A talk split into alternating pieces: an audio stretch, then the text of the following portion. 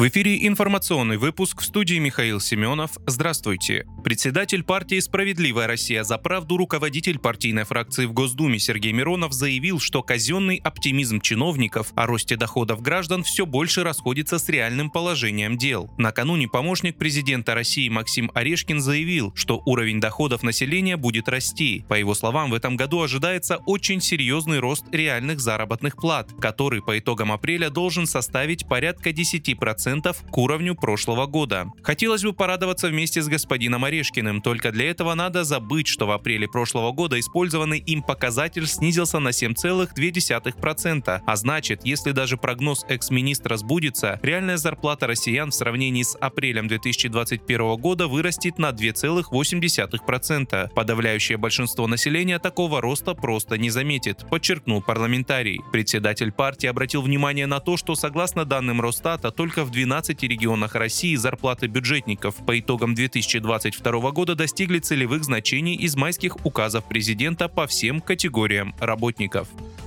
На блогера Елену Блиновскую завели уголовное дело об уклонении от уплаты налогов и легализации доходов в особо крупном размере. Ее задержали на границе при попытке покинуть Россию, сообщил Следственный комитет в телеграм-канале. Блиновская задержана сотрудниками правоохранительных органов при попытке пересечь границу Российской Федерации на ранее арендованном ею автомобиле. Вместе с тем у нее имелись авиабилеты для вылета в иное государство, говорится в публикации. Следователи установили, что блогер оказывала информационные услуги и в 2009 2019-2021 годах не заплатила налогов на 918 миллионов рублей. Она легализовала полученные доходы при помощи различных финансовых операций. Дома и в офисе Блиновской проходят обыски.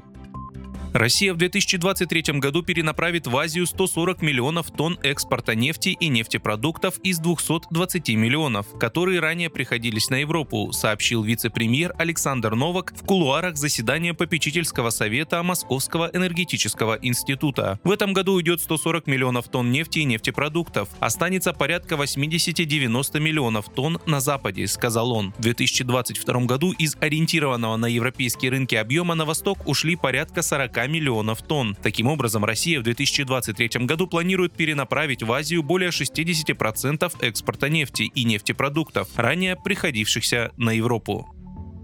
Сбер сообщает о том, что в скором времени появятся проверочные версии новой российской нейросети, пользоваться которыми смогут бета-тестировщики. Если эта нейросеть пройдет проверку, то в России запустится первая сеть, которая будет иметь в себе все передовые технологии, в значительной степени превосходя по параметрам и возможностям зарубежные аналоги. Как сообщается от лица разработчиков, новая сеть имеет большое количество функционала. К примеру, она может поддерживать диалог с пользователями в режиме активного общения. Есть функция ответа на вопросы, что во многом похоже на обычный голосовой поиск. Нейросеть может самостоятельно писать программный код. Есть функция создания уникальных текстов, а также изображений и картинок. На основании использования определенных комбинаций слов можно получить определенное изображение, соответствующее смыслу написанного вами. Также присутствует мультимедийное взаимодействие и поддержка русскоязычных пользователей. Нейросеть должна стать настоящим прорывом в мире российских современных технологий. Вы слушали информационный выпуск. Оставайтесь на справедливом радио.